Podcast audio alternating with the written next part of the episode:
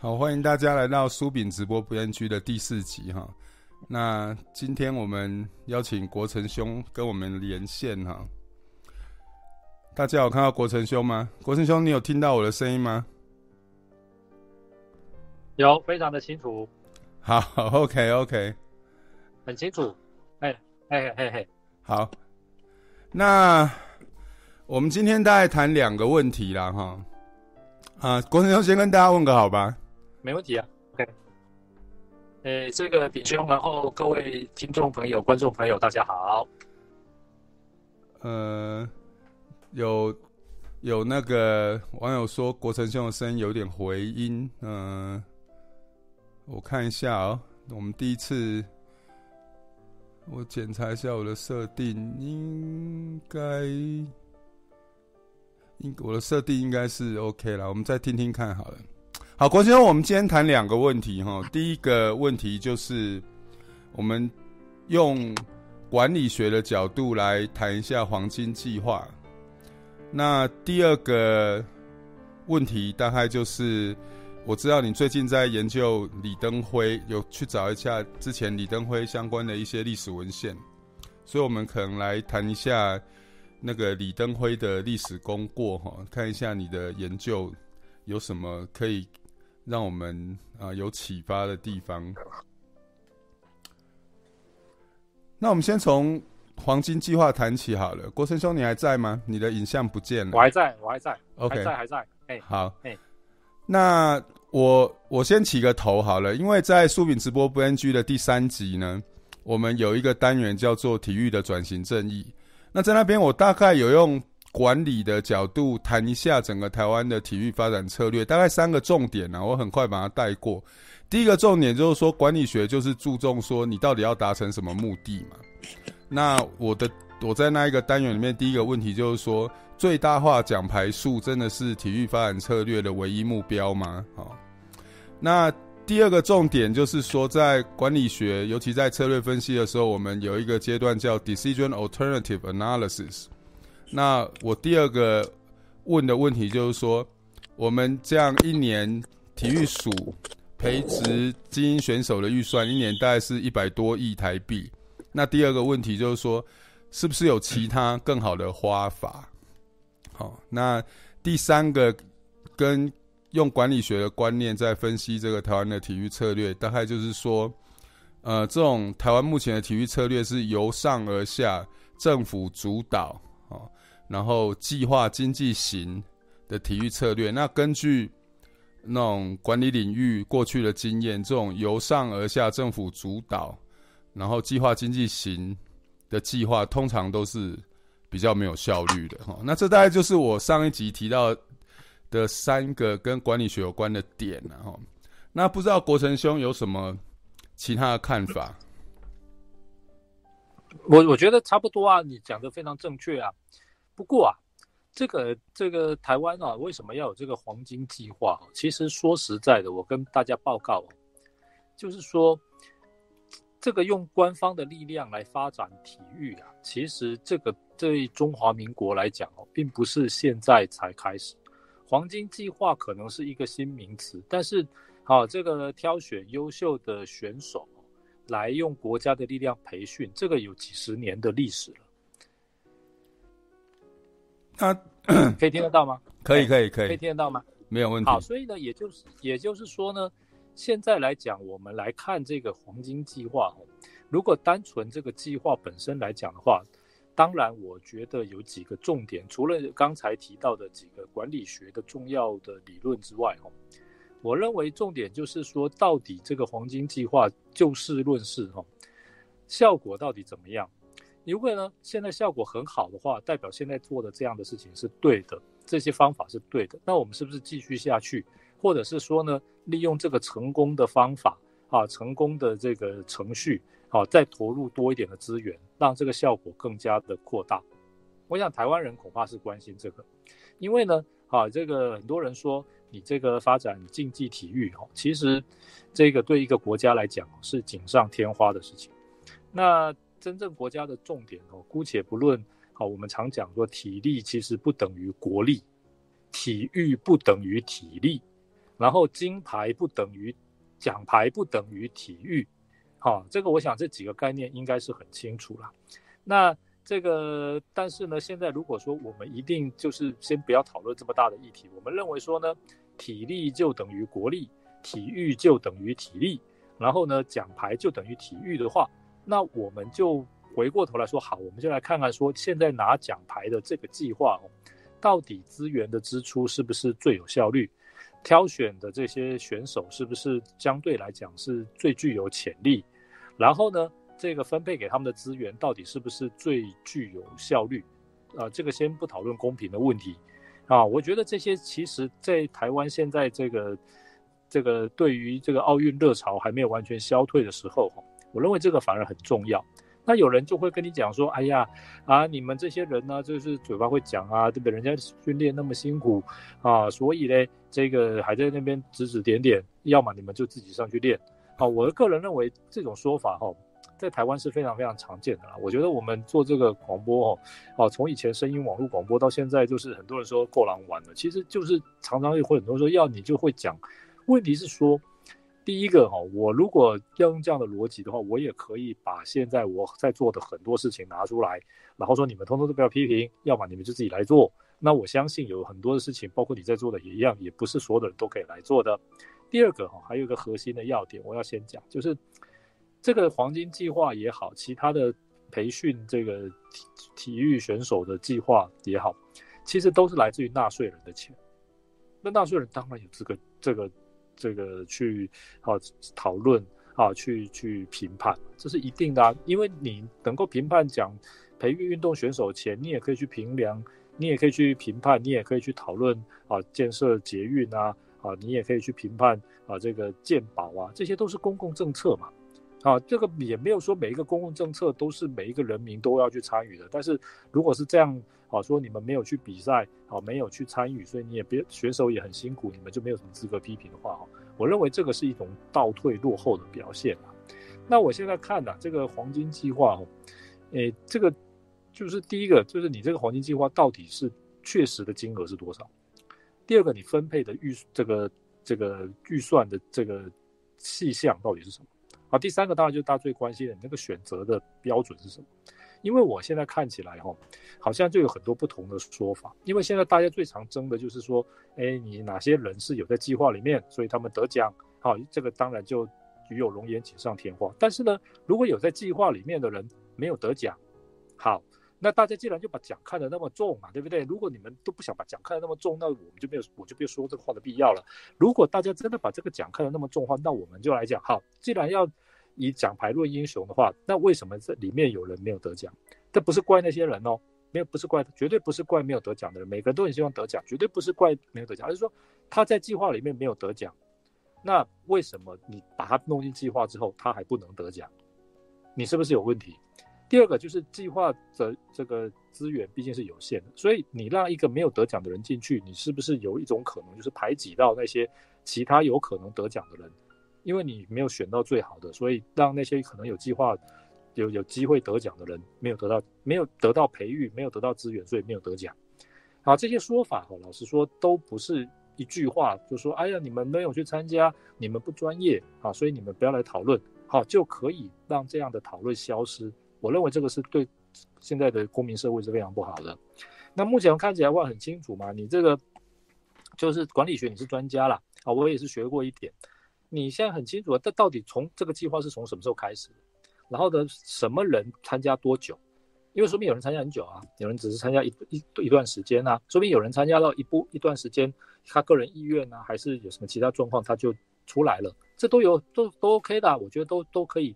好，这个。公诸于世的嘛，而不是像现在来讲，到底谁是一开始就有，谁拿多久，然后谁拿多少的钱，谁到底在所谓的第几级里面，现在完全是这个呸，这个没有人弄得清楚嘛。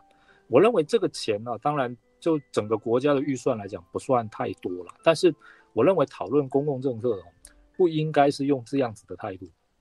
嗯，那事实上，所以我觉得国成兄提到的。第一个就是说，目前来讲，黄金计划的资讯其实不够公开透明了，因为光是到底谁在黄金计划里面，我就看到好几个版本嘛，而且这些版本其实都是媒体报道，然后这些版本互相又有出入哦，有的是二十七人，有的是三十三十几个，然后教育部又曾经说有三十八个哈，就是说这个都都都不太起来。那第二个就是说，就我的理解啦，只要政府有这种计划，通常都会有审查委员。那黄金计划的审查委员到底是谁？到底是谁在审查的？我这个其实也都不知道。那大概几天前，我看詹律师有写一篇文章嘛，他就特别去看了一下这个黄金计划的子计划，尤其是在女子拳击这个部分哈。我们都知道说黄晓雯这次拿到铜牌，但是之前其实搞不好连初赛都不行哎，而且不是奥不是国际奥委会不让他去打，是我们自己的拳击协会不让他出赛，然后就去看一下说拳击协会不让他出赛的理由，发觉说其实也是双重标准。之前发生在别的选手，其实拳击协会就没关系，但是在黄晓雯上就说，哎，你这样不能出赛。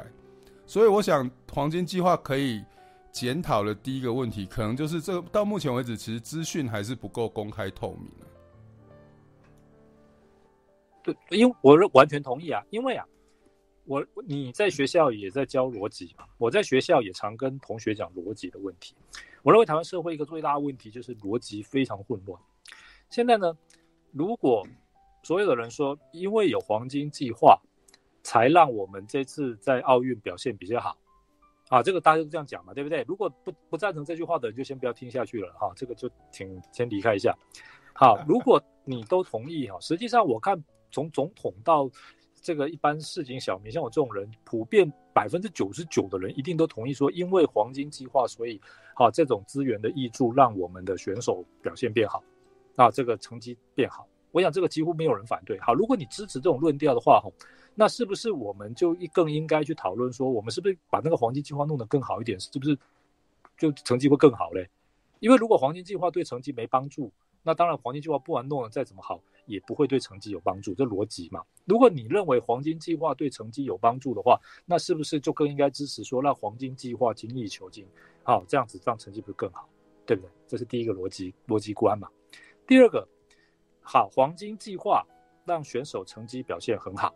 这个逻辑如果成立的话，那我们就看啦。你说像黄晓文，他没有进入黄金计划，结果他打了铜牌。如果前面的逻辑成立的话，那如果当时就让她进黄金计划，说不定就更好啦，银牌甚至金牌啊，不是这样吗？不不过有一份名单，黄晓文是三级啦，所以我就说有有一份名单没有黄晓文，有一份名单我我看到的黄晓文是列在三级啦，所以其实所以还是一样那。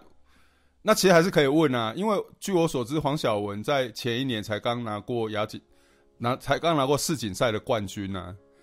那这不是夺牌希望很高吗？为什么他是三级？然后同样的，好像有人是那种田田径连资格赛都没有过的，却是一级耶。哦，所以就是说，还是那个点，还还是那个重点啊。黄金计划到目前为止资讯不是非常公开透明的。没错。好，我这个人比较相愿一点哈，我先不要，就是先不去，先不论说好一级还是二级、三级，到底一级那些人够不够格？我先我很相愿，我先不这样讲。你看嘛，黄晓雯选手这个我不认识他了，但是这个我认识他，他不认识我了。就是说现在他是走了台湾的这个一个好我们的英雄人物了，我相信他个人还有他的这个这个奋斗的事迹，我都都是非常认同的哈。但是呢，你看嘛。就是全台湾也就是一位黄晓雯嘛，怎么会一只有一个选手，又不是好好几个同名同姓的人，怎么会弄一个国家的计划？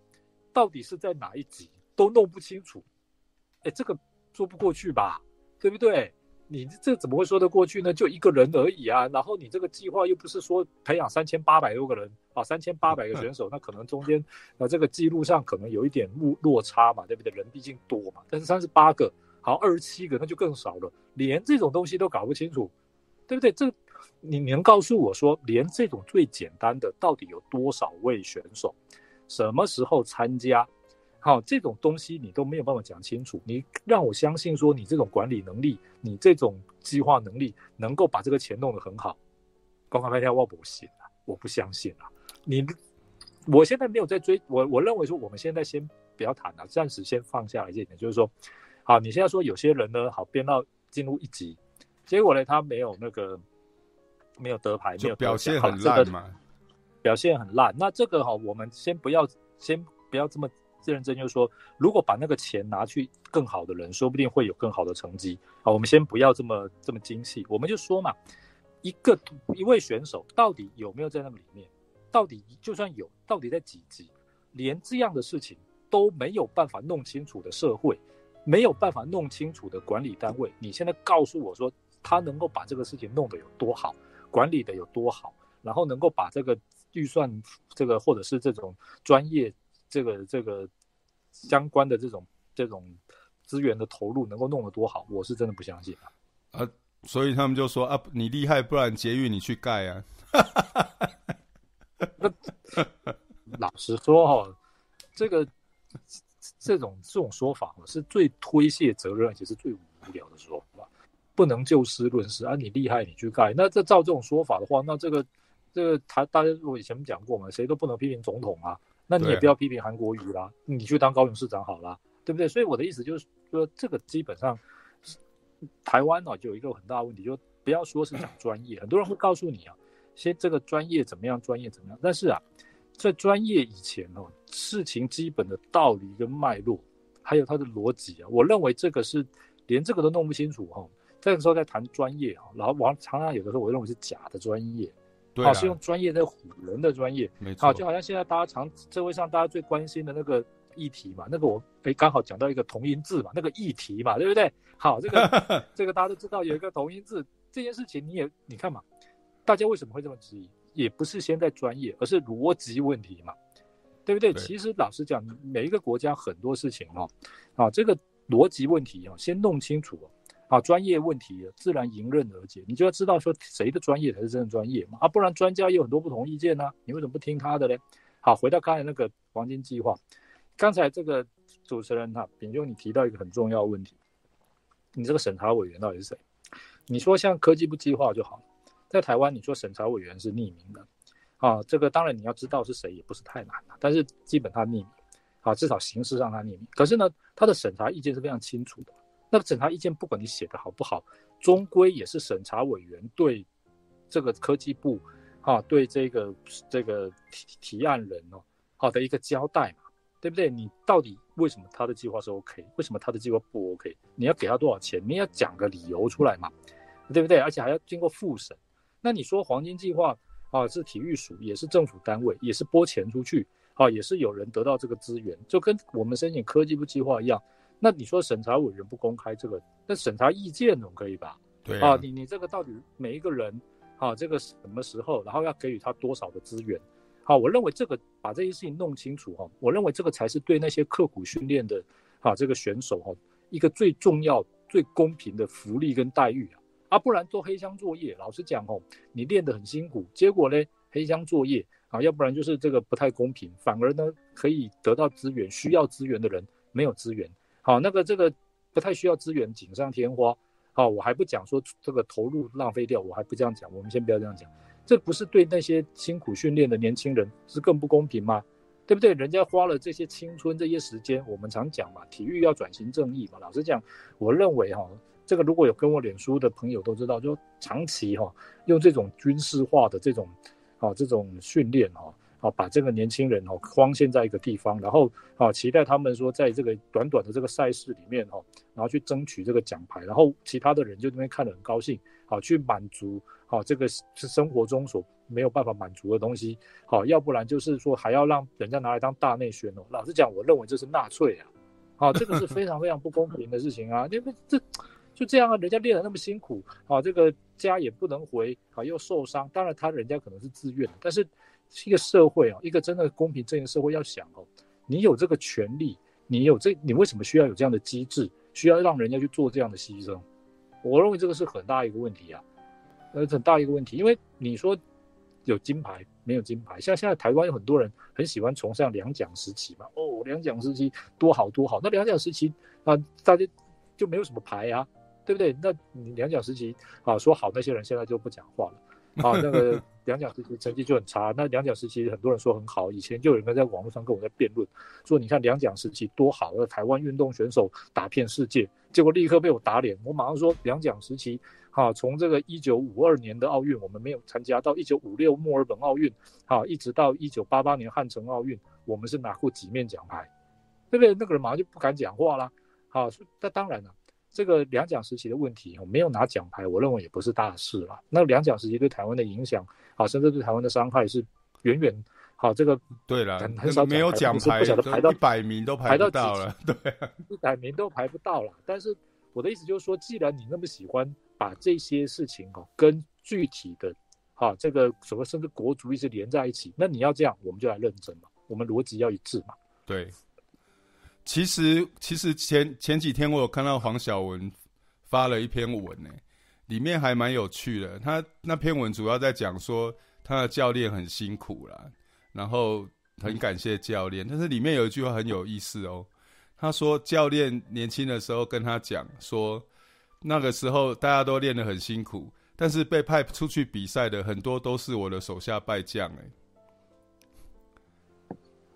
这其实就是国成兄刚说的嘛，就说我们今天说把黄金计划的资讯公开透明，把这个流程标准变公平一点，其实对选手是好事啊，不然你练半天，结果派出去的是你的手下败将，这不是很欧吗？对对对，选手不公平嘛，而且对台湾这么大家殷殷期盼啊要得牌的，不是更不公平吗？对不对？这因为国际赛的时间也不是常常办嘛，你这个也是有时效性的嘛。你这一届没参加，你下一届就不一定有机会了嘛，对不对？所以像这些事情啊，我认为转型正义哦，其实很多人说啊，你这转型正义一听哦，你这个哦，这个就是一个大帽子，还是说转型正义不需要了，远在天边呐，啊，什么清算了，好，要向前看了，等等等等。其实啊，我还是要跟这个各位报告，就是说哈，这是一种方方面面普及在各个领域的事情。你现在像这样的事情，其实大家觉得，哎，这跟转型正义有什么关系？就是有关系，而且关系很大。为什么？转型正义第一个强调什么？就公平嘛。第二个就是这个很多事情不要受到这种这种政治或者是党国因素的这种影响嘛。你看台湾过去就好了。你说这个体育界前几天哦，我跟几位朋友在讨论，你说台湾的足球，哦，这个呃这个足球是世界上可以说是运动人口最多的运动嘛。那中华台北的足球在世界足协的排名大概是一百二十名之后，啊，那这个这个当然我们觉得说这个总是能够提升一点嘛。陈水扁以前也说啊，希望哪一年能够踢进世界杯足球赛。好，我那个时候哦就觉得说他讲那个话就是就五个字，就绝对不可能啦。啊，那好，回到这个来讲，那台湾的足球呢？啊，这个表现不是特别好了。当然这个大家也都很努力，但是我们看，那足球呢？好，这个在台湾以前，你说足球表现不好，政府不重视吗？没有哦，我跟大家报告啊，足球协会以前的理事长哈，好，在以前呐，好都是由高阶将领担任，谁担任过嘞？啊，像譬如说这个陆军总司令刘安琪将军呢，啊，陈大庆将军呢，担任过台湾省主席啊，啊，这个当过我们足球协会的会长，大家知道吗？好，然后呢，好，后来还有很多高阶将领，蒋纬国也担任过嘛。好，这个郑维元，好，我在上成功岭的时候，郑维元将军是国防部长，都是四星上将这个等级的这种人物，担任足球协会会长。所以你说台湾对这种事情不重视吗？不是嘛？你都是高阶将领在主主导，好，在出掌单单项体育协会嘛。那当然，这个这些人事的功过，这个我们现在没有时间讲。我的意思就是说，其实啊，台湾这些东西哈，大家觉得好，这个有什么黑箱作业的啦？好，还是这些管理啊，资源的分配哈，好，让人充满疑窦哈，往往就还是我们常年呢讲到已经都不要讲了啊，就是转型正义啊，最应该去注意最普及的领域。好，这个如果但现在我们看到呢，这个台湾的体育界无论如何民主化之后啊，是比较透明了，啊，也相对来讲这个啊也这个也比较活泼啊，透过言论的自由，大家也可以比较方便的讨论。好，这种这个专业比较容易普及嘛，所以你看这成绩不是就比较好了吗？嗯、啊，所以呢，你看嘛，这个转型正义就是说，台湾的转型正义成绩我们都不太满意，但是至少总有总比没有好，也现在也比以前好，现在也多少做一点。结果你带来的就是大家觉得八竿子都打不到的这种体育成绩哦，哎，这个有了进步，为什么？其实追究起来还是跟转型正义有关系。对。呀，那谈到这个转型正义，我们直播到现在二十八分钟，现在有九十三个人跟我们一起在讨论这个问题哈。那我们就顺势转到第二个议题好了，就是我知道国成兄最近，嗯、有一个计划是在研究李登辉时期的文献嘛。那国成兄是不是跟我们分享一下说，说在你的研究里面啊，有什么东西是你觉得？最需要让大家知道的。好，好，谢谢哦。那个最近呢，这个国史馆哦要办一个，就是啊，这个李前总统纪逝世一周年的这个一个纪念的研讨会了。好，都是一些非常重量级的人物啊，好来探讨这个啊，这个李总统的对台湾的民主、经济、好社会、好各个方面，还有甚至包括他的思想、他的宗教观等等，这个。研讨会预定在八月二十八号、八月二十九号在国史馆举行啊。这是如果大家有兴趣，好防疫的标准，好这个到时候也符合的话，欢迎大家来参加。那在里面，好这个当然里面这个最大咖的哦，这个就是我啦。我就 有一篇论文哈，我讨论的就是这个李总统在这个一九九五年、一九九六年，主要是一九九六九六年，他讲了十八套剧本那件事情。嗯哼，好，那这个当然现在能够找出来的史料其实还不算太多了。不过哈，我认为啊，这个李总统离开了一周年哦，我认为他对台湾人影响最大的，除了他推动宪政改革、民主化这些，我想大家都很清楚。我认为这个现在来讲纪念他的人也都是对这些也不会予以否定。可是我觉得有一点哦，好，是我这个这个认为说有必要就是。可以跟大家讲的，就是他是一个勇敢变更现状的人。哦，跟对跟那个维持现状不一样哦。对，也就是说，他从一九八八年一月十三号当天晚上当总统开始，一直到两千年他卸任总统。我认为他的整个执政哦，就是说，如果说要盖棺论定哦，在墓志铭上要写了四个字哦，我认为就是四个字，就是变更现状。他变，他就变。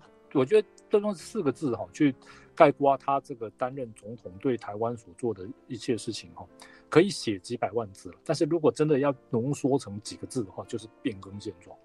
那你看嘛，这个啊，废除动员戡乱时期，这是变更现状，这当然变更现状嘛。好，然后呢，这个这个进一步呢，推动民主化，国会全面改选，总统直选，这哪一个不变更现状？对不对？然后呢？好，如果这个去访问其他的国家，这也是变更现状啊。在他之前，蒋经国是不以总统身份去其他国家的嘛。好，然后访问美国，这也变更现状啊。好，提出两国论，这当然更不用讲了。好，然后好，这个推动跟中国的这种接触谈判，好，样样都是在变更现状。那这个，我认为他变更现状，首先他认为台湾不变不行。台湾不变不行啊！这个变更现状并不是说变更来好玩的，他认为这个是不变更不行的。而且第二个哈，这个变更现状除了是会变更会比较好之外，更重要的说不变更是不行的。譬如说民主化，这当然是变更现状啊。但是以当时的情况啊，这个我仔细的去考察说，当时这个苏联解体啊，他当了总统当了两年多啊，三年不到，苏联就解体了。那苏联解体之后呢，整个世界的冷战局势就很大的变化。那在这个时候呢，民主就变成是一个这个非常重要的，就是像台湾这样子的政治实体哦，好，在在国际上能够生存的武器。因为中国的经济已经开始起来了，而且好，中国意识到说这个苏联解体，他不想成为苏联第二，所以在苏联解体之后，其实他更做的更多的事情哦。是加速对美国的开放，嗯哼，啊，所以后来他也进入世界贸易组织嘛，也就是说中国哈，好，那个时候他的重大战略决策就是不能成为苏联第二，所以要不要成为苏联第二，他其实必须要跟美国改善关系，啊，这个必须要加速开放。那在这样的情况之下的话，台湾能做的只有比中国更开放、更民主，啊，因为这个已经不被认为是啊这个。台湾的当时的状况就是，好，在中国更加开放，对全世界更具吸引力。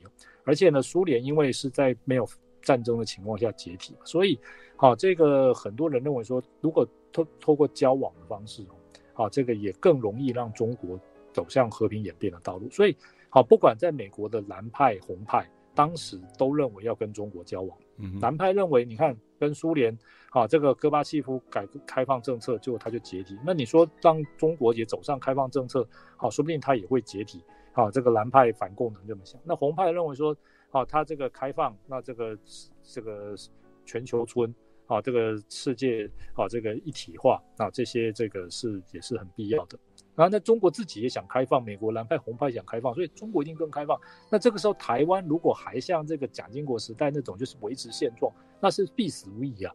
我认为他这个看准了这一点，嗯哼，他就看准这一点，就是一定要变更现状，不变是不能活的。那这个至于很多人说是因为台湾的民进党啊积极的抗争啊等等等等哦，我认为啊，当然我不是否定好抗争的人的这个贡献。好，民进党抗争也是非常努力的，因为老实说，没有武力的情况下，能做到那样的抗争，再加上台湾还是一个这种好这个这个外来政权博物馆嘛，你在这样的土壤下能够做出这样的抗争，说老实话也不容易了啦。那到了今天二十二零二一年啊，台湾的土壤跟那时候比有没有比较进步，我也很难说了啊。所以也就是说，在这样的情况之下的话，民进党也已经做了能所能做的事情，已经尽力了。好，但是呢，真正推动的，我认为还是李登辉想要变更现状的决心。嗯哼，对，还是他想想要变更现状，不然的话，如果他完全不想变更现状，以当时他手上的力量，吼，要挡住民进党，要挡住一切改革的要求，继续维持蒋经国那个那个现状，吼，我认为他是做得到。嗯哼，他一定做得到，搞不好风险还更小。那、这个、而且可以说趋近于是没有风险的。嗯、那这个。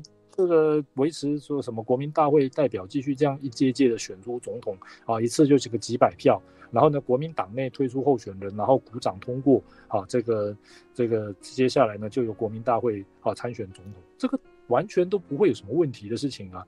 好，这个民进党啊，在当时的这种制度之下，如果没有推动啊废除刑法一百条，啊言论自由普及化，没有啊这个修让国会全面直选，他的政治势力也不可能发展啊。他怎么发展政治实力呢？啊，这些东西都是必须要有李登辉变更现状的决心跟作为哦，哦才有办法的。啊，这个不是说民进党不努力，也不是说民进党不重要，而是说你能做的事情在当时就是这么少。啊，这点我打算再写一篇论文啊。这我写论文就是说，啊，这个他应付这些，比如说三月飞弹危机啊，一九九六年的三月飞弹危机。为什么？因为李登辉一直在变更现状嘛。嗯，好，从一九八八年开始，他就一直变更现状，变更到中国终于忍耐不了了。你再这样变更现状下去，而且看起来你变更现状都还蛮顺利的。你再这样变更现状下去，谁知道你再再不动手，你会不会就变更现状到台湾要独立？虽然李登辉啊没有说他要独台湾要独立，可是对中国来讲，你一直在变更现状。好，这些变更现状，不管你自己李某你想不想独立，好，想不想走台湾独立，你变更的这些现状是离独立更近还是统一更近？这很清楚嘛，非常清楚，所以中国一定要动手。那我现在考察到的这个我的论文的主要发现就是说，哈，其实他在一九九二年他就知道中国准备会有那些动作，他并不是在访美之后，哈，还是在决定要总统直选，而且也得到大家同意之后，哈，他才开始对中国的动作做准备。他在一九九二年就开始有准备了，他就知他就开始召集这个幕僚小组，哈，就开始就是。好，分析中国的可能作为，结果中国的作为就是一九九五年、九六年玩的那些东西。嗯，那这个也就是说，他要变更现状的重点就是说，他要变更现状，而且他对他变更现状之后会带来的事情哦，他是有准备的。嗯哼，好，这点我认为哈，这个就是这个我认为对这个李总统啊，我认为他一生哈，这个最值得台湾人去了解的事情哦，你赞成也好，不赞成也好，就是。他都在变更现状，而且他对变更现状之后会发生的事情哦，他都有做准备。当然，他的准备这个也不是百分之一百都能够非常的成功啊。但是至少他是一个勇于变更现状，而且知道说不变更现状就不行。而且呢，好会变更现状之后可能的后果啊，可能会面对的状况有在做准备的人呢。嗯哼，郭生兄，我大概有三个问题然后。第一个就是因为因为你说。你的论文的一个重点就是说，李总统是一个勇于变更现状的人嘛？那当然就是跟我们现在的当局，好了，就跟蔡总统成成为一个强烈的对比嘛。蔡总统基本上是维持现状嘛。那我的问题会是说，你就是说蔡总统跟李总统的这个对于现状的态度这样一百八十度的不同呢，是源于他们本身的个性与政治信仰的关系，还是因为说外在环境真的也不一样了？意思就是说，就算今天是李总统当政，搞不好外在环境也不允许他继续改变现状，是这样吗？还是说，其实就是蔡总统本来就觉得现状已经很好了，没有必要改变了。嗯，这个当然我也不是蔡总统，或者是他身边的重要的人物，不能代表他发言。我只能就我观察的来看哦。嗯哼，我认为哈，第一个李总统勇敢变更现状哦，我觉得首先哈，就是我刚才讲，他认为不变更不行啊，不变不行，而且不变不但会更坏，会更糟糕。好，所以呢，这个非变不可。那变了就要做好准备。那这个是我认为这是对他来讲，他是他的一个好这个自认为是。第二个，我认为他有非常强烈的这个宗教的信仰跟情怀。嗯哼，我认为他就是这个旧约圣经里面，啊这个强调就是说，你这个摩西啊就是要离开啊埃及嘛。啊，这个就要变更现状。啊，其实当时现在根据考察说，犹太人。啊，就是这个摩西所带领的人，其实，在埃及也不是每个都过得很不好，也是有人好像吃香喝辣，嗯哼，对不对？那这个，对对，那但是摩西还是觉得说，你不能再这样苟且下去了，好，所以呢，好，这个这个当然这个，因为我不是教友啊，所以这如果我讲错的话，你不要客气，你就指出来。就是后来摩西还是觉得要离开嘛，所以后来好像就带着大家，好像在荒野流浪了很多年，是不是这样？呀，四十年。对，所以意思就是说。我认为李总统自己认为说他就是摩西了，他认为这个不能再这样下去，所以就带着大家出去了，嗯、啊，然后就就是变更现状。这个我认为，啊，这个他的这种心理是很强烈的。那我一直觉得宗教信仰哦，其实对一个人的影响哦，哦，这个是不能够小看的。那我认为蔡总统哦，我倒是没有像看到，就是说他像李总统一样，就是有一个非常强的或者是非常这个明确的宗教信仰。那、啊、这点我有啊，他的宗教信仰就是疫苗嘛。哦，是啊，是啊，这个啊，这个首先我觉得，所以这第一个就是成长的过程哦，跟这个环境的不同啊。第二个哦，这个我难得要不同意你的话一下，嗯，就是说哈，你说蔡总统没有变更现状，其实我觉得还是有啊。他叫变更现状，跟李登辉不一样啊。像比如说 同婚合法化，这不就是变更现状吗？对不对？啊，这也有变更啊。啊，所以像这个一些这个国内内政方面事情，你说好，这个蔡总统觉得需要改变的事情哈，啊，他还是非常的这个有执政的魄力哈，啊，跟这种决心啊，这个我们也不要给他小看。有有有，像比如说这这个这个我在那个直播的第一集就认错了，我说我这样在政论混了二三十年，最大的误判就是以为蔡总统没有主张。但是过去几年证明我完全错误。那同婚，他的主张就是清楚明确，而且执行力非常高。现在国产疫苗，我看也是大概是这样。这样是啊，所以没有错啊。因为像这个国产疫苗，这个台湾哦这种非常坚定的态度哦，这个我们先今天我不讨论疫苗了。好，这个但是我看了，也就是说，这个对于这种意意志的坚定哦，其实。啊，我认为蔡总统也是很强的啦。好，只是大家着重的重点不一样。不一样，对，那没错，那着重重点是不一样啊。所以这一点来讲，啊，这个，所以这是初步的感觉。那当然有些事情，我认为蔡总统没有办法变更现状，好像比如讲外交啦，啊，或者是这些啊，这个国安啊，或者是两岸关系方面哦。那有一些部分，我认为是因为啊这个客观环境也有点不太一样。啊，比如说对中关系好了，这个没有人能够否认，现在对中的依赖是非常的庞大，啊，这个庞大到这个是，啊，这个对中的这种出口是年年创新高啊，甚至月月创新高啊，至少每个月跟去年同期哈，嗯哼，你说二零一六比二零一五同期，二零一七比二零一六，二零一八比二零一七，二零一九比二零一八，你这每一年的每一个月，你去比去年的同期哦，前一年的同期都是增加的，这是一个事实。是啊，这是一个事实，啊，这个也不是说怪谁啦。所以在这样的情况之下，哈，你理性决策啊，好，恐怕你要说跟中国这个好毅然的这个割袍断义啊，我看也不容易。好，但是呢，这个就是重点啊，这到底是原因还是结果嘞？好，这是一个重点。那对第二个就是说，其实我最近看到有一个国家，大家也成为这个新闻的话题，就是立陶宛嘛，嗯，对不对？好，这个立陶宛人口不多嘛。我最近注意到一件事情，就是说立陶宛过去哦，好，它的这个能源的来往来哈，主要是依赖俄罗斯。那那俄罗斯呢，这个因为苏联时代立陶宛是苏联的一部分嘛，所以好，现在结束了之后哈，这个俄罗斯呢还是供应立陶宛廉价的天然气跟石油了。好，那这个虽然立陶宛跟俄罗斯的关系不是那很好，但是俄罗斯好倒也还没有说这个否定立陶宛的政治独立了。好，苏联俄俄像俄罗斯还是跟立陶宛有正式的外交关系嘛，而且呢也还没有特别的说用这个呃天然气或者是石油来威胁立陶宛，好必须要就范或让步，至少很明显的是还没有了。但是呢，立陶宛已经讲了，他觉得这个对俄罗斯的天然气依赖，这个对他是很不好的，所以他最近花了很多钱哦。第一个在搞什么呢？搞就他要跟挪威拉天然气管，因为挪威有北海石油嘛。啊，他就是从挪威，从这个英国，就是这个引进这个石油跟天然气，花很多钱。哦，这个，但是他认为说这个安全是非常重要的，而且也不可以说这个单独依赖像俄罗斯这样的国家，好，依赖这个其他欧盟国家，哦，这相对来讲哦比较安全。所以这个他花了非常多的钱，啊，而且呢，这个价格上来讲哦，其实也不便宜啊。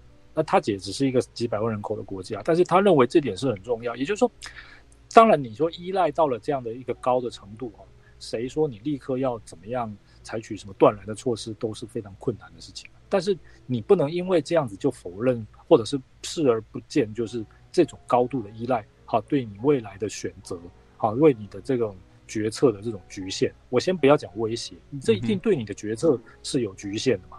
那在这样的情况之下的话，那很清楚啊。那这个立陶宛就选择说，虽然纵使他现在还没有拿这个来威胁我们，可是我们至少也要保留一个我们有空决策不受局限的空间嘛。对啊，就台湾，所以现在的现状其实是过去几十年来的选择嘛。对、啊、对对对，所以所以在李登辉时代，我认为他想变更现状。第一个就是说，他当时有所谓南向政策，也就是说，他当然也有在想说，我这个不能够总是在依赖中国嘛，嗯，啊，所以你说投资啊这些，好、啊，还有一些计划，比如说他想要说去投资冲绳嘛，因为他认为说这个日本啊这个冲绳呢这个地方，因为有美军很多基地嘛，所以当地的经济发展比较受限嘛。那台湾如果呢很进一步的去投资冲绳啊，把这个冲绳啊作为一个这个台湾啊在进军日本国内市场，不管是哪一个方面啊的一个跳板。啊，这个甚至说你在冲绳搞一个台湾人一条龙的这种旅游，啊，当然也不是一件不好的事情啊。那当然符合人家的法律等等，我觉得大家都有想过诶。好，像这样的事情，我认为说，啊，这个后来当然成果怎么样，那是另外可以讨论的问题。但是总之来讲哦，就是说呢，这个尽量要给自己的决策留下空间呐。嗯，好，这个不要这减少自己的选项，要增加可以的选项。我认为这一点还是非常重要的。其那我的第二个有关李登辉的问题就是说，我对李登辉的历史功过一直很在意的一件事就是眷村改建啊，就是说你今天回头看眷村改建的确造成很大的不公平嘛，而且这是现在进行式，现在还在建，现在还在用几乎几乎免费的价格分房子给特定族群呢、那。国成兄的研究有对于说这个眷村改建那时候的背景有一些脉络吗？我我认为这个眷村改建哦，如果有资源或者是有办法的话，应该是一个非常值得台湾去研究的这个议题，因为它其实包括了就是社会啊，这个国土重国土重划当时的政治环境等等啊。那眷村改建，这个当然哦，啊，这个李登辉当时通过了国军老旧眷村改建条例啊，啊，那这个拨了很庞大的经费。那现在来讲，国防部啊主管还有一个非营业循环基金是在管这件事情的，嗯，啊，那个规模也是几百亿啊，啊，这个六七百亿的样子。好，那这个什么叫非营业机关基金？这是政府会计的一个特别的项目跟概念啊，这个有空再跟大家说明了。也就是说啊。它推动很多这个资源哈来建村改建，其实我觉得跟它前面另外一个政策是不能分开的，就是战事受田证补偿条例。嗯哼，啊，因为当时哈这个国民政府来到台湾之后哈，这一点就跟那个古代那个清朝的时候一模一样。我刚好我最近在读一本书，都重新读哈，叫《太平天国之乱》。嗯，那个太平天国之乱就是这个太平天国在清朝内部造反嘛。那这个以前我们也讨论过，这有空再说。就是说简单的讲哦，那清朝当然就是正规军都被太平天国打败了嘛，那后来就要从乡村募兵来这个打败太平天国嘛，所以就是湘军跟淮军嘛。那这个湘军跟淮军一开始怎么招募人来当兵哦？啊，就是这个薪资高嘛，但一开始湘军的待遇就是一个月的军饷是绿营的四倍嘛，嗯哼，好，所以呢大家就很乐意来参加。可是呢来了之后哈，常常发现就是。没有办法准时发行发薪饷，因为财政也是有困难嘛。好，而且当时有个概念就是说，如果薪饷都发齐了哈，哦，这个反而大家就不会认真打仗。那薪饷又发不齐啊，那这这个，但是呢，你加入了之后也不能够随便逃兵嘛，那怎么办呢？好，就是最好的就是就是只要攻破了哪一个太平天国所占领的这个城市哦，就可以让大家抢劫啊。嗯哼。啊，这就是抢劫。那这个这个抢劫当然是规定说绝对不能抢劫了。啊，这个绝对不准扰民啊。但是呢，通常这个都是，啊，这个就有三天的时间，就是长官就是在休息了，根本不去执行这个军法。那三天之后再开始停止，这个是非法，这个非法，但是是默认。另外一种合法的哦，就是一直到了这个战后，到了一直到二十世纪一九四五年哦。打败了日本之后，都还有一个叫惩治汉奸条例，什么意思呢？嗯、就是说敌人的财产哦，可以直接充公没收，充公没收，充公没收之后可以发给有功的人员。嗯哼。后来呢，惩治汉奸条例、检肃匪谍啊，动员戡乱时期检肃匪谍条例，这些都有没收这些匪谍或者是这些汉奸的家产哦，一部分是可以分给那个检举人的啦。也就是说，你有立功，你就有钱拿。那战事受田证就是这种概念。啊，就是说，国民政府带了这么多的人到了台湾来，吼，发没就是这个后来发一张战事，就说只要是攻反攻大陆成功了之后，没收的那些土地，哦，就是全部分给大家了。嗯哼，啊，这个就是战士受田证的一个基础原则，就是每个人领到一张战士受田证，说哈，好，你可以分到多少面积的农地了。啊，这个但是重点是反攻大陆之后没收了这些土地，哦，这个这个肥这个肥产哦。就可以分配给大家，就是用来激激励的意思了。嗯哼，啊，这个这种就一直从清朝以来的观念，我在这边讲是绝对是经得起历史的考验，欢迎大家来挑战，这就是这种概念。啊，这个但是前提是要打胜仗，打不了胜仗的话什么都没有，打了胜仗之后什么都你的。啊，这种概念。那战事受田证后来啊，这个随着这个反攻大陆当然是没有成功，没有落实嘛。那战这些老兵。好，这些人哦，逐渐年华老去哦，就是拿着一张这个纸哦，啊，就觉得哎呀，这个怎么办呢？后来呢，蒋经国又开放这个赴中国探亲嘛，嗯，那探亲之后，那些人就回探乡探亲哦。当时中国的这个经济，特别是乡村还没发展起来嘛，至少跟现在还是差很多。所以，好，这些老兵去还是这个想要带一些钱回去嘛？那钱从哪里来？好，所以呢，当时来讲，就是说这些。啊，这个人就人要求就是说呢，希望能够把这些战事受田证能够做一个解决了，也就是说要用台湾人的钱哦，好去这个还蒋中正对他们的承诺了。对啊，用台湾人的债还蒋家的债了。对啊，对，这这当然不一定蒋家，至少是国国民政府了。嗯、我我也不大认为说党国的问题全部要算到蒋中正一个人的头上了。OK，我认为这反而又是一个这种很巧妙的一种。卸责，其实很多事情哦，我最近在做了很多研究，嗯、就是说蒋中正其实哦，我觉得有的时候是背在背黑锅啊，就是在背中华民国或党国的黑锅。嗯哼，所以现在很多人其实说啊，你怎么样讨蒋啊什么这些哈，我觉得是不是不自觉的做了这些想要帮忙找他出来背黑锅的人的这种一种工具，这也不知道，这以后说不定有机会我们来，对啊，所以我们可以好好变成一种切割了，对不对？就是对，好，我我把。所有的错都是讲了错，那我就把讲修理了，那就解决了。但是，然后眷村继续改建，什么都继续这样。对，好，这个战事受田证其实就是这个当时的一个问题。后来李总统这任内就是先通过了战事受田证补偿条例嘛，就是说呢，全部就是用钱收回嘛，就是你现在就是一张好像就发个几十万。啊近百万左右，就是全部就是收回嘛，就是没办法给你填了，对不起啦，不能给你填了，但是我就给你一些钱，就这样子。嗯好，那这个老师讲，这钱也不少哦。这个我印象中，因为我那时候当国会助理，好像你那个年代已经快三十年前了，哦，已经差不多三十年前左右了。现在是二零二一年嘛，嗯哼，那时候这整个预算金额也是七八百亿啊，嗯哼，哎，那个年代的七八百亿也不是开玩笑的，嗯，啊，对，那这个这个也是一笔很大的支出嘛。所以也就是说，在有这样子的潜力之下，你说再给这种还还在的人，对吧？就是给他们房子住哦，其实也就没有那么。突然突兀了啦，也是很正常的事情了。因为为什么？当时这个对撤退来台湾的这些国军的这些人来讲，哦，就是有单身的人就当然有已眷的，有眷的也有，就拿到受填证嘛。但是很多人呢，这个就是没有地方住啊。好，那因为从一九五零年代、六零年代开始，就是啊这个美军顾问团认为说，国军也不要再养这么多。啊，这个年纪已经很大的这些士官兵了嘛，所以陆陆续续这些人就办理退伍嘛。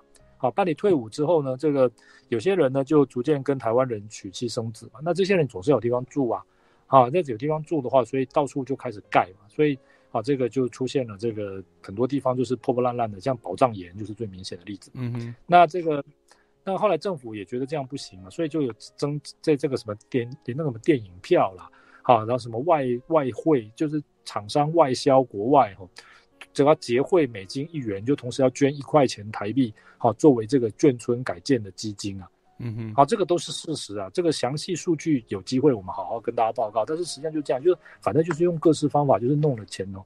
好，这个就是盖房子给大家住嘛，好给他们住嘛，这是事实啊。这个没有什么好否认的。好，现在有的人也不要觉得有什么原罪，因为这就是当时的事实。那这个本来也就是说哈。这个一个原则就第一个本来就是存在的一个架构，就是从政府拿钱盖房子给特定人在住。不过国成兄，对，因为时间的关系哦，说我对，就是说给盖宿舍给这些人住，我觉得 OK 啦。因为美国很多军营其实军人住也是不用钱嘛。哦，虽然就是说这些这些人对台湾有没有贡献可以另外讨论呐，但是就是他。军人退伍有个宿舍给他住，我觉得大部分台湾人可能 OK 嘛，但是现在不是有个宿舍给他住，现在是房子根本就送他们，而且老实讲，很多人根本就没有住啊。对，有那种新竹的眷村改建，很多人还没有拿到，照说不能买卖，他其实都可以买卖啦，这在新竹的人都知道啊，所以他们其实并没有缺房子啊，对啊。他们直接拿了钱就跑了、啊就是，就是眷村这种东西本来就是这个政府就是这个自己拿钱自己盖，盖了之后也不大管理啊，所以很多人就是子孙后代也是一直在住下去啊。那李登辉弄眷村改革，第一个我认为是承继这个战士受田证的一个这种余绪了，嗯，第二个我认为他有一个概念，就是说，既然如果他不做这件事情哦，搞不好他们也是继续做啊。对不对？因为国防部那些人可能会自己搞，国防部退服会就自己搞，这不是不可能。因为以前他们就自己搞嘛。好像现在来讲，还是由这个非营业循环基金在搞这件事情。现在好，听众朋友，这个等会大家来留言一下，你们有几个听过非营业循环基金？好，国军老旧眷村改建非营业循环基金，知道那个在干什么的，怎么在支用的，来知道的，这个等会来这个告诉我们一下。就说这本来就是一个金库嘛。就是有人弄一个金库，然后就开始做这些事情。所以对李登辉来讲，他就算不弄这个眷村改建，这些人还是继续弄金库啊，还是继续盖啊。那干脆就是第一个把它拿出来，法律化，由他拿出来公开化，第一个抢回主导权，好，抢回主导权。第二个法律化、公开化，拿到立法院去讨论通过。那第三个呢，就是说呢，你这个至少法律化之后啊，以前那种。子孙后代经年经年累月这样住，然后还有什么加盖啊，什么诸如此类这些乱象哈，至少就透过产权的清楚哈，这个持这个所有人的清楚哈，可以解决一部分。第四个我认为很重要，就是利用这件事情把都更包在里面。嗯哼，因为台湾以前很多眷村是早在那个都市的精华区啊，嗯，结果都是反而久而久之就反而变成破破烂烂，所以好利用这个情况之下，就是引进这个国内的建。建商不管他是什么背景，引进建商吼，好利用改建老旧眷村的机会吼，就就进行城市的都更，嗯哼，好，然后呢，在这中间，当然眷户有得到好处，但是好，这个都市的面貌，甚至包括建商哦，造成了台湾新一波的商业的集团，啊，这个这种地方的这种啊力量啊，这种新的一代的这种这种企业啊，或者是政这个这个这个这种商业的力量啊，讲白一点，政治力量、商业力量的重组，我认为这是。他的一个重要的目的，他可能没有办法完全预见后面的发展，但是我认为他一定有想到这件事情。对啊，就是说，第一个把这件事情主导权拿回来，因为我不做，你们也在做。嗯、第二个就是利用这个机会法律化，啊，这个相对来讲，第三个就是把这个所有权，啊，跟这个法律关系也是明确化。第四个就是，啊，这个杜更。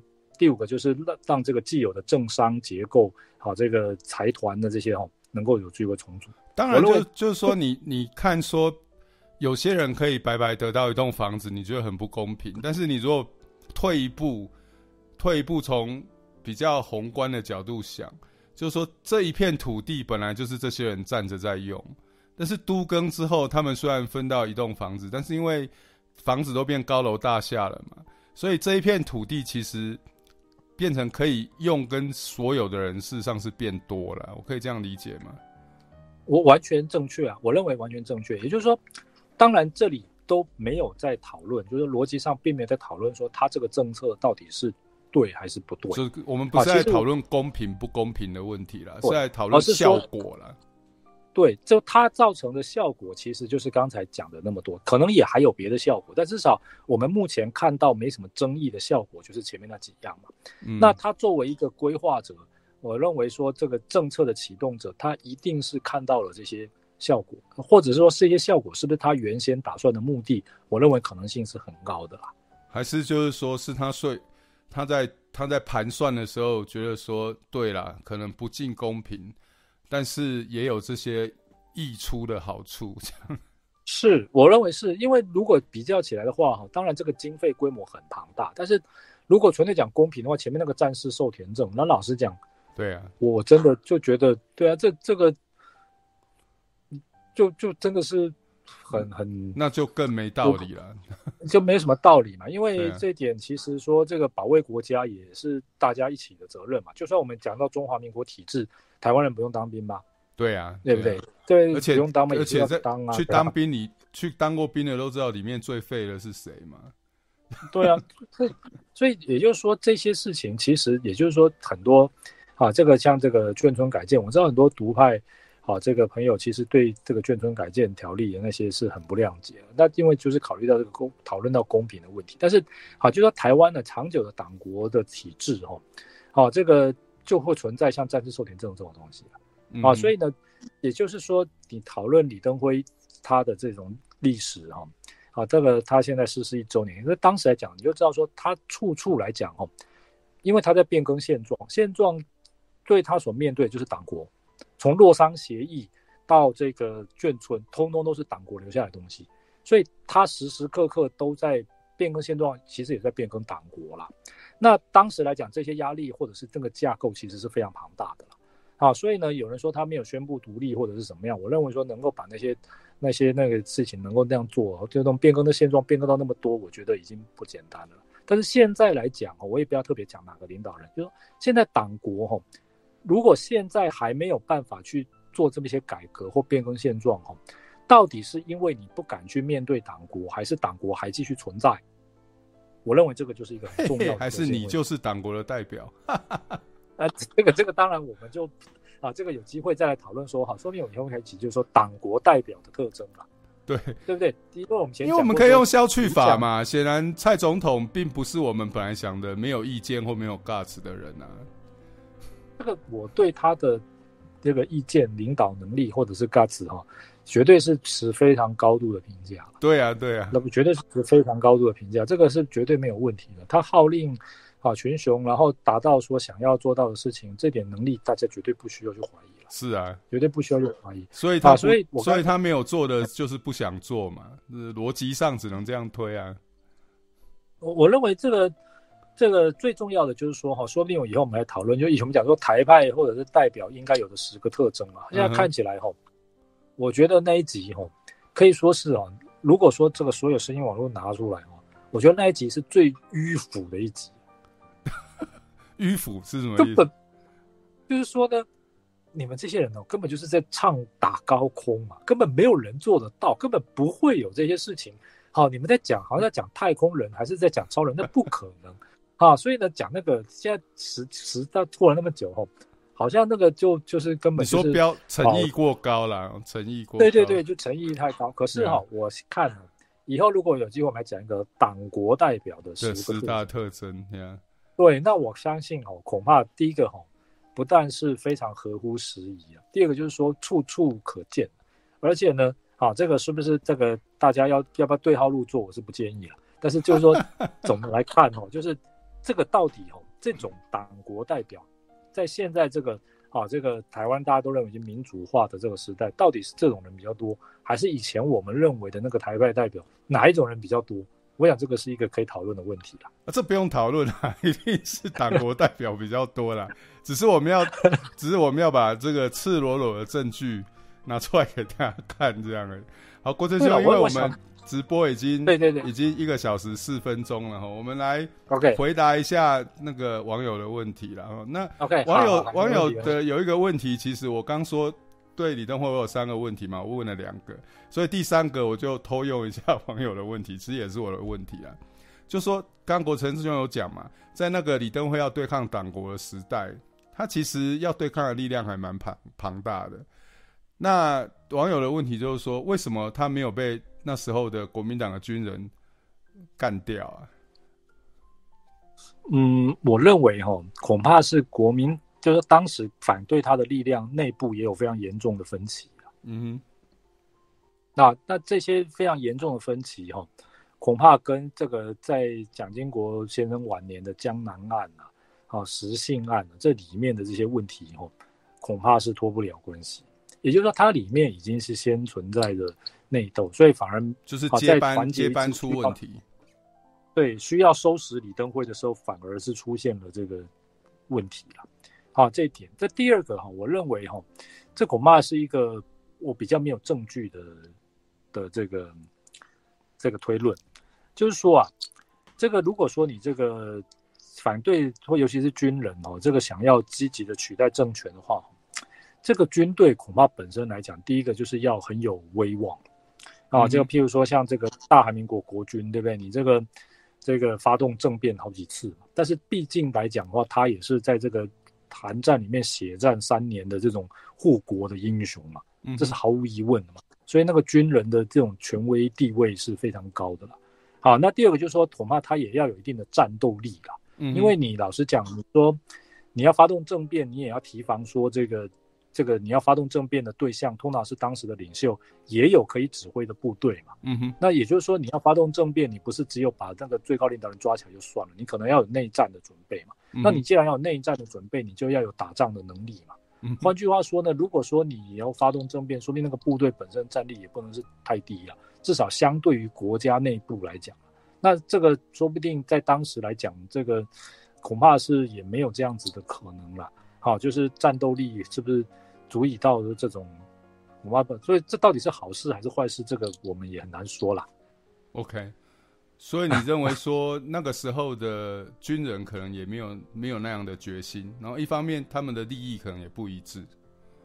是，而且第二个哈，还有个核心概念，我觉得这个第三世界国家会不会发动军事政变有几个，第一个就是军队本身的威望。嗯哼，那跟他的这个在整个国家历史里面的角色，那第二个就是军队本身的战斗力问题。这个战斗力当然是一个相对概念，但是我认为在台湾哦，恐怕有一个更重要的因素，就是说军人为什么没有起来推翻李登辉哦？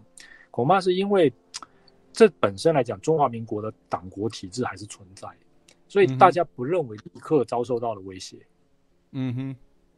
啊，这个并不是说你出了一个左派的领袖，像智利的阿叶德啊，还是什么的，啊，这种的出来了之后，马上这个就雷厉风行，哈，这个民心归向，啊，这个保守派的人就觉得他们已经是这个要变天了，惶惶不可终日，啊，这个我认为，因为党国体制还存在，所以大家的急迫感、威胁感没有那么强。那第三点是不是也可以再连回来？眷村改建，眷村改建是不是也是一种收买？我认为一定有那个效果，绝对有那个效果。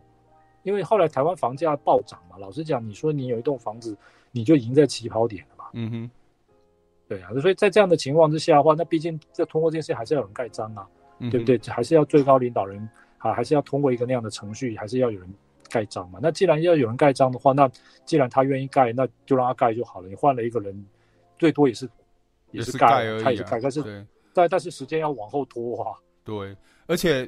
老实讲，眷村改建如果是用是由外省军头来主导，搞不好台湾社会的反弹的力量，相对于李登辉主导是完全不一样的。对，我认为他可能也要考虑到这一点吧，因为啊，毕竟这个国民政府在李登辉执政的时候来台湾也过了好几十年了。嗯哼，啊，你说这个完全是土生土长从那边来的人，也是在凋零当中嘛。嗯，好，跟台湾社会的这个联系哦，就是说党国体制生根化啊，也就是说党国体制台湾化，我认为这一点是不能够忽略的事情。所以在这样的情况之下的话，哦，你说党国体制哈，有时候就是假借着既有的啊，这个甚至说李有李登辉来这个担任一个这个这个这个这个样板或门面，或者说眷村改建，你如果是假定了，我举个最简单例子，如果是郝柏村批准。那搞不好是会反弹很大，嗯、甚至可能外省族群自己就会反弹，嗯、因为郝柏村在外省族群里面也不是那么服众望的人的。好，在那个时候，如果是那个他这个以后有机会我们再好好讨论。就但是你说李登辉的话，老实讲，他们会觉得这样子的话还可以让他去挡啊。对，至少他那时候其实是声望很高嘛，尤其是而且一九九六改选之后，其实就是台湾第一人嘛。而且很清楚的，就是说那个时候的外省党国族群哦，还是认为要个台湾人当门面，所以第一次推出来跟李登辉挑战总统的是林洋港。对对，他没有，他们反而没有第，就是直接像后来上马英九一样，直接推一个外省出来，没有啊。嗯哼，对不对？他很清，他们很清楚的。你看第一次就还是林洋港啊，林好配啊，郝柏村还副总统哎，对啊，对啊。所以到了后来，为什么反而就觉得说反而不需要去担心这个问题了？这个就是另外一个问题了。国中最后一个问题好了，哎、欸，就是说李登辉的历史功过，如果要说过的部分，就是说李登辉提拔了一些大家觉得不是对台湾，至少对台湾国家正常化不是很正面的人啊，像连战啊，像马英九啊，对不对？大家都还记得李登辉举起马英九的手，说新台湾人啊。这就是为什么之后就顺便连接一下老师刚那个国成兄刚的问题，为什么之后外省人直接就推个外省人出来选总统？因为李登辉已经说新台湾人啦。那你觉得说李登辉那时候，包括蔡英文，其实某个程度也是在李登辉执政的时候慢慢冒出头的嘛？那你觉得说李登辉是世人能力有问题呢？还是说这些人本来就是就是他要的？我认为，如果说就提拔的人到最后的作为来算李登辉的账的话，嗯，我认为恐怕刚才讲到的那些那个马英九或连战哦，嗯，恐怕到了以后台湾的历史，恐怕不会是最被算账的人了，最被算李登辉账的人。你说连战跟马英九的崛起，账算不到李登辉头上？不是，就是说，如果说连战、马英九后来的作为，如果说大家讨厌这两个人，嗯哼，然后呢追本溯源，说原来是因为李登辉提拔他们，所以要怪罪李登辉的话，嗯，那我认为台湾将来的历史哦，会因为李登辉用过的人而怪罪李登辉哦，恐怕这两个人还要排后面的。哦哦，真的吗？对，我认为这两个人还要改后面。那还有谁？因为这两个人，第一个，那这个以后我们再说。连战至少他也没选上总统嘛，对不对？哦，了解。所以这这怎么样？他也没有选上总统。那马英九啊？老实讲，马英九老实讲，就算没有李登辉当时提拔他，以当时那个时空，我认为他还是有机会选上总统。OK，因为他国民党始终长期培养他嘛，对不对？你说他三十九岁就当了国民党副秘书长，老实讲，在当时的环境之下，就算李登辉没有培养他。他这个迟早也是会出头，很多条件远远不如他的人好，这个像比如说像江宜桦、朱立伦，这个不是说这两个人不好，说官官运没有马英九这么早发，后来也当了行政院长，不是吗？啊，也选过总统，不是吗？没有选上是一回事，但是什么人哈，是几乎完全就是，哎，这个 OK OK，我我我懂了，我这些关系距离最远。他觉得李登辉的加持哦，其实对连战马英九来讲哦，这个恐怕还不如对其他有些人的加持哦来得更加的重要。我认为是这样，我认为是这样，因为连战在蒋经国时代也已经当上交通部长啊，对不对？也已经哎更哎对对，交通部长也当过青辅委主委，就这些人老实讲哦，就是在当时来讲已经站到那个位置上了。比如说李登辉给他们的加持，其实已经当然有，一定有，而且很重要。但是，啊，他们本身已经够大只了。但是有些人小小只，但是呢，为什么这个反而是李登辉真的给他栽培起来？从从英国回来，突然拉进国安会那个，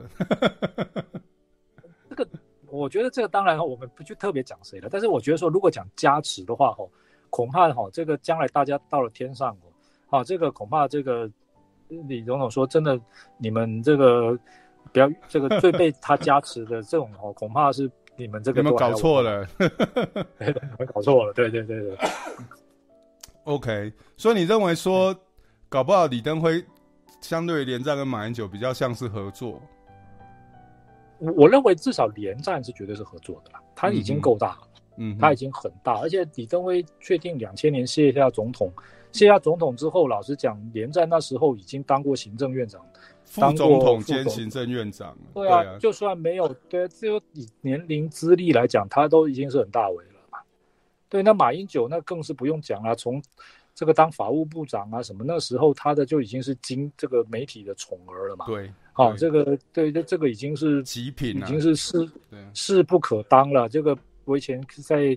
从事一些工作，常常跟人家聊，对他的评价就是四个字嘛，就百毒不侵嘛。嗯哼，那就就已经这就金刚不坏之身啊，这个是事实。所以老实讲，就算没有李登辉提拔，国民党既有的党国体制，就像我们刚开始从开始讲的，他的学历、党国体制这些，也让他不会有太不好的发展嘛。嗯哼，但是有些人哦，就是诶，因为李总统的加持哦，就是虽绿也蓝，呃，这个。也蓝也绿，然后不蓝不绿，啊，然后这个蓝绿都有好处啊，这个有嘛？有这种人吧，对不对？那这个有了，其实其实也不止一个，嘛，对不对？其实也不止一个，对啊，也其实也不止一个，有一一整个政党曾经都是这样。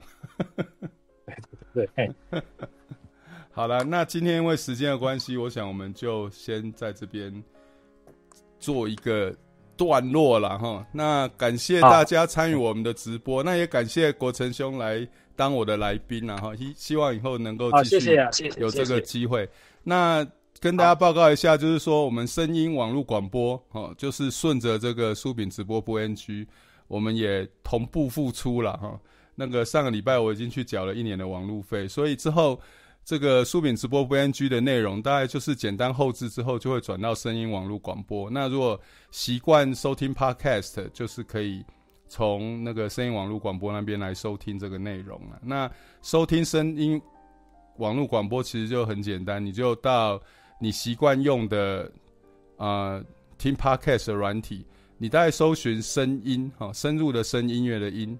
应该都可以找到了。那或是到 Google 就 Google 声音哈，一样深入的声音乐的音，应该可以找到我们现在啊、在 host 声音网络广播的主要的网页了。那昨天有朋友跟我建议说，应该也要把声音放到 Spotify 哈。那我们其实昨天晚上我也已经把声音放到 Spotify，所以你如果有在用 Spotify 的，应该之后也可以找到。Spotify 是跟我说大概要几个小时之后。这个内容才会完全转过去了，所以，呃，当然是也欢迎大家继续来 YouTube 哦，参与我们的直播。那我们可以看到留言，那我们也可以做某个程度的互动。那如果你习惯哈，不是看画面，只是听声音的，那声音网络广播现在现在应该也是一个另外一个可以收听的管道了哈。那今天就谢谢大家来参与我们的直播，好，那我们直播就到这边告一个段落，感谢，晚安，拜拜。好谢谢，谢谢大家，谢谢。